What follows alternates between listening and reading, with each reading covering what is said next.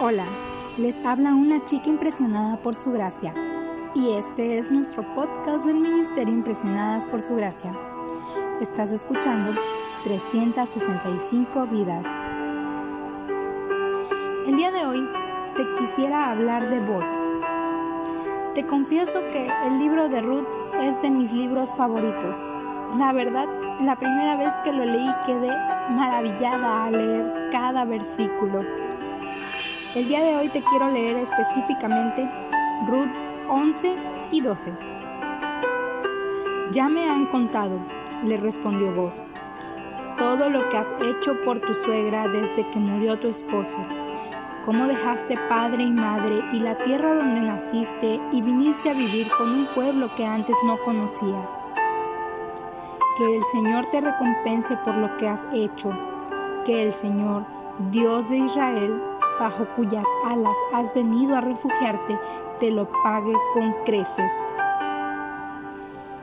Vos trató a Ruth como Cristo te trata a ti y como me trata a mí y como trata a todo aquel que cree en Él. La extranjera pobre que no tenía nada para ofrecer es elegida por el personaje rico, poderoso, que al final de la historia la libertará. Vos actúa por amor y esta es una de las partes más favoritas de mi parte porque me hace ver que movió a Cristo a actuar de la manera en que actuó para con nosotros.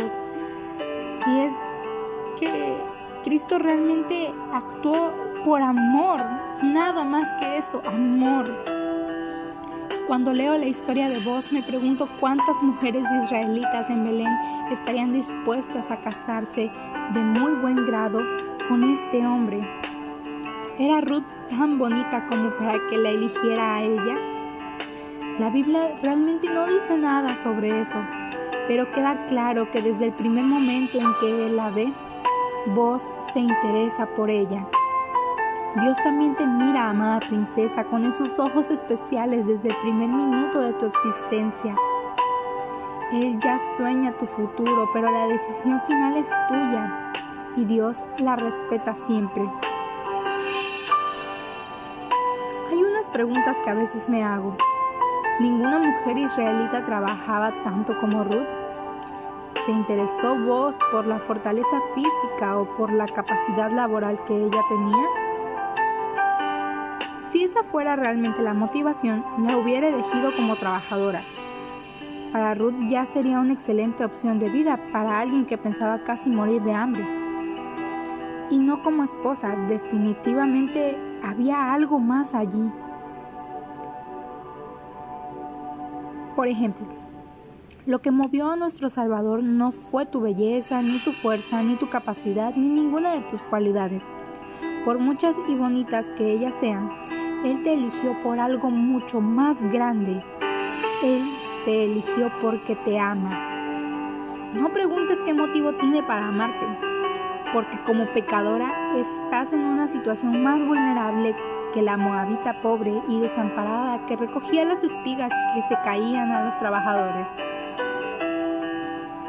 Hoy podemos decir que Cristo nos ama, pero no solamente porque sea nuestro creador.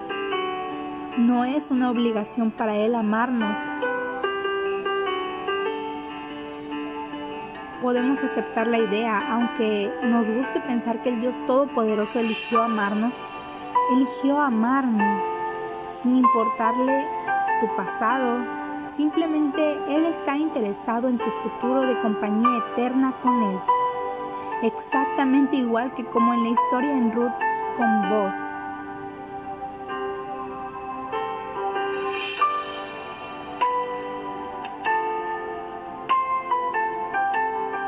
Gracias por escucharnos en este bello día. Nuestra oración es que Cristo viva en tu corazón por la fe y que el amor sea la raíz y el fundamento de tu vida y que así puedas comprender cuán ancho, largo, alto y profundo es el amor de Cristo.